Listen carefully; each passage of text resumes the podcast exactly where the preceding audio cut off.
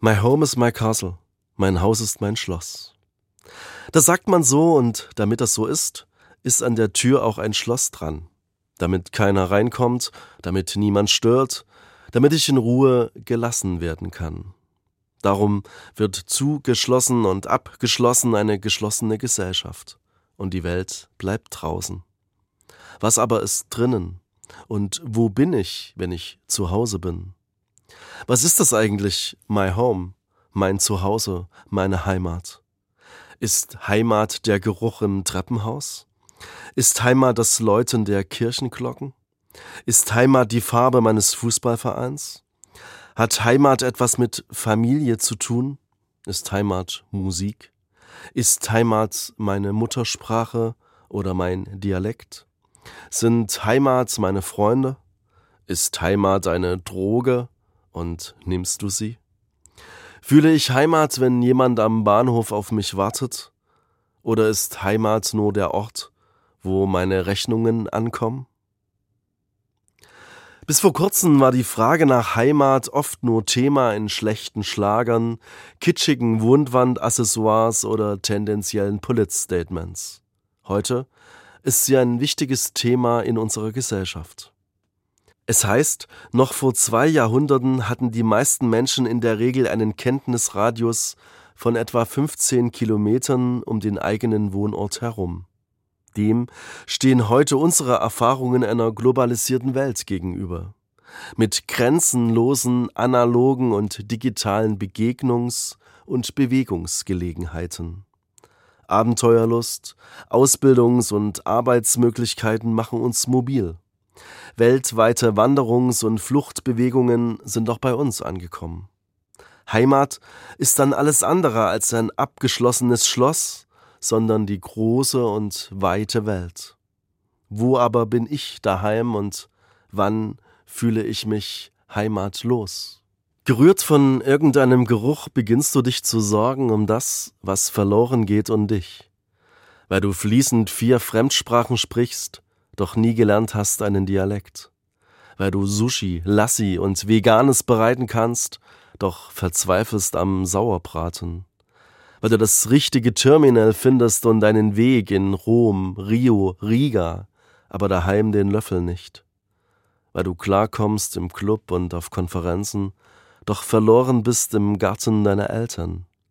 Weil du etwas weißt von Strukturen, Strategien, Systemtheorien, aber kaum noch etwas von früher, weil, wenn die Oma nicht mehr ist, niemand mehr anrufen wird zum Tauftag und erzählen die alten Geschichten von der Familie, von Schlesien, vom Glauben und allem, was verloren geht. Gerührt von irgendeinem Geruch wünschst du dir, einen langen Moment einmal nicht weiterzuziehen, sondern ein Heimatlos. Als Christ versuche ich, die Fragen des Lebens in Verbindung zu bringen mit dem Geheimnis, das wir Gott nennen. Und schau dabei auch in die alten heiligen Schriften. Auch dort geht es um Verortung und Bewegung, um Dasein und Losziehen. Vor allem im Neuen Testament ist die Antwort auf die Frage nach Heimat aber keine kamingemütliche Komfortzone mit Carport, Sarankochfeld und Couchgarnitur, Jesus lässt die Menschen, die ihm begegnen, keinen Haustürschmuck anbringen, sondern bringt sie in Bewegung und lässt sie oft ihr heimeliges Schloss verlassen. Er löst sie aus irdischen Bindungen und alltäglichen Abläufen. Radikal ruft Jesus Menschen in seine direkte Nachfolge und aus ihren Alltagsbezügen heraus. Es heißt, dass die von ihm angesprochenen sogleich ihre Arbeitsplätze verließen und ihre Familien um neue Lebensaufgaben wahrzunehmen. Ich könnte mir vorstellen, dass die Partnerinnen damals durchaus auch kritisch reagiert haben könnten, als es hieß, ich gehe jetzt weg, ich gehe jetzt, Zitat von Jesus, Menschen fischen.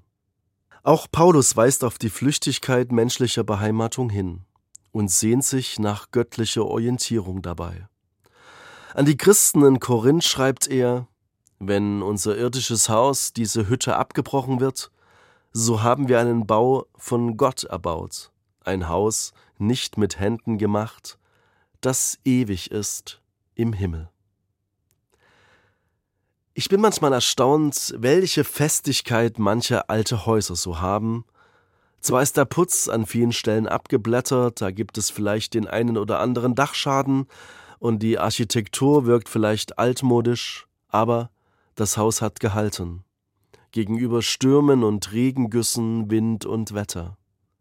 Und ich frage mich manchmal, ob denn moderne Bauten mit hipper Architektur genauso lang halten werden.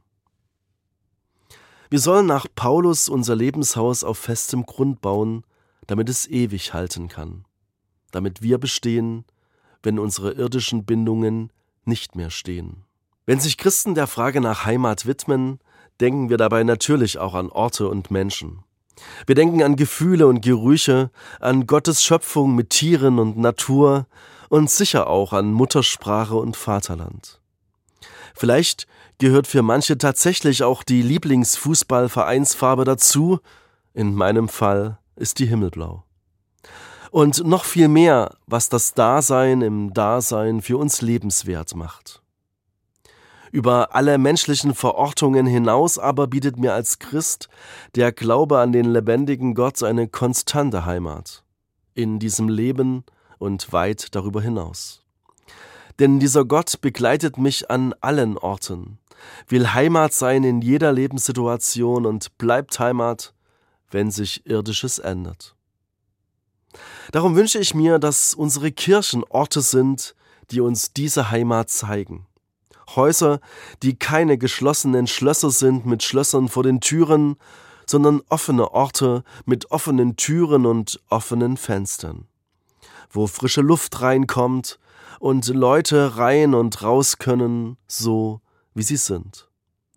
Diese Orte sind geprägt von Gottes heiliger Geistkraft, von Menschen neben uns, vor uns, nach uns, in Gebäuden, die zeitlos sind.